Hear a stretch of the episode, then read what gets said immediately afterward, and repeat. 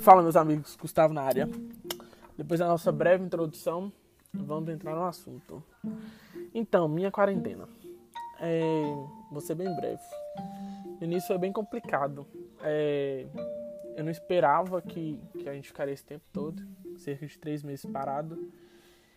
Pra quem não sabe, é, o tio aqui trabalha com foto, sou fotógrafo. É, nos meus momentos livres eu arrisco fazer algumas filmagens, né? Dou uma de videomaker.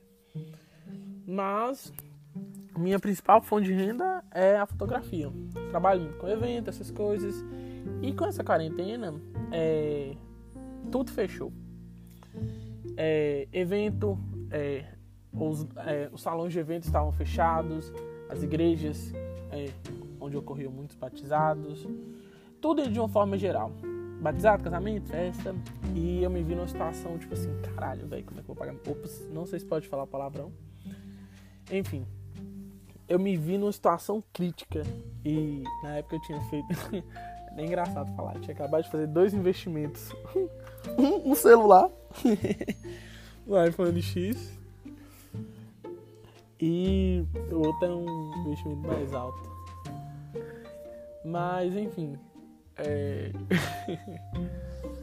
eu fiquei preocupado. Gente, é, eu fiquei naquela, na, na cabeça, gente, como eu vou pagar minhas contas, como eu vou resolver.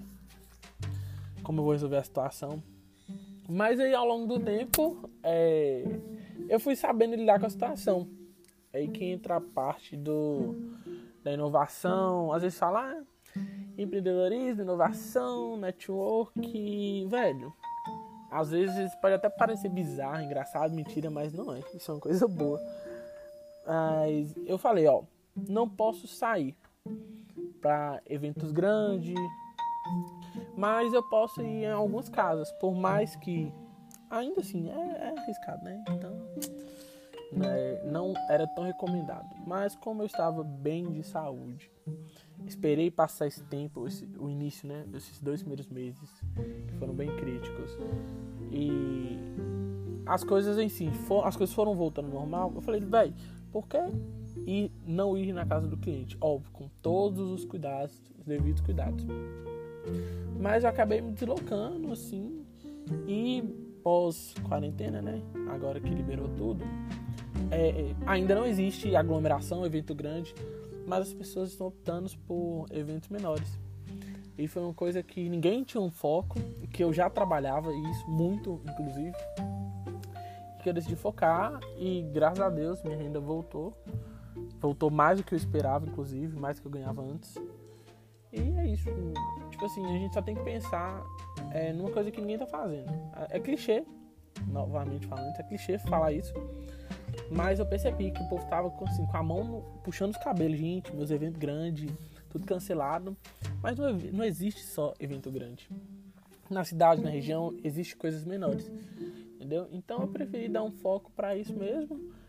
E teve pausa agora, né? Esses três meses. Foi uma coisa que cresceu muito. Óbvio que é, agora, né? Todo mundo descobriu, tem muita gente pegando. Mas Graças a Deus eu consegui destacar um pouquinho no início. E é isso. Mano. Lição, quarentena.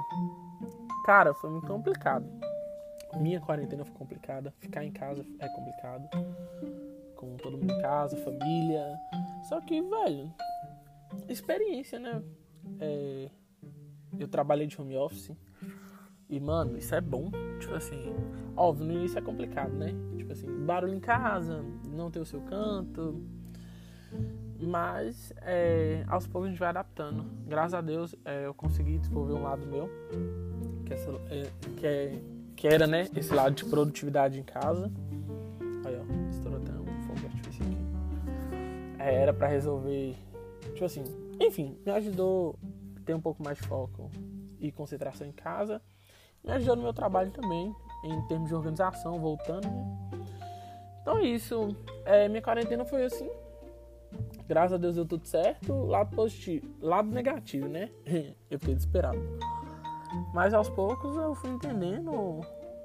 É, tipo assim, eu acho que a gente tem que puxar pro lado emocional. Tipo assim, velho, se aconteceu, aconteceu por um motivo. Tipo assim, é, igual minha, minha mãe fala. Deus tá no controle. E, vai, não puxando pro lado religioso, mas Deus tá assim no controle. É, coisas boas acontecem, coisas ruins acontecem, mas a gente nunca fica desamparado. Fica desamparado quem não quem não, não esforça não corre atrás, aí a casa cai mesmo. Agora, para quem para quem, quem luta, para quem corre atrás, é, é isso mesmo. Mas enfim, é, espero que tenham gostado desse breve podcast. Só falei um pouco sobre minha quarentena, sobre como eu desenvolvi os meus trabalhos. E é isso. Fiquem até o próximo episódio. Beijão! E fui! Tchau, tchau, gente.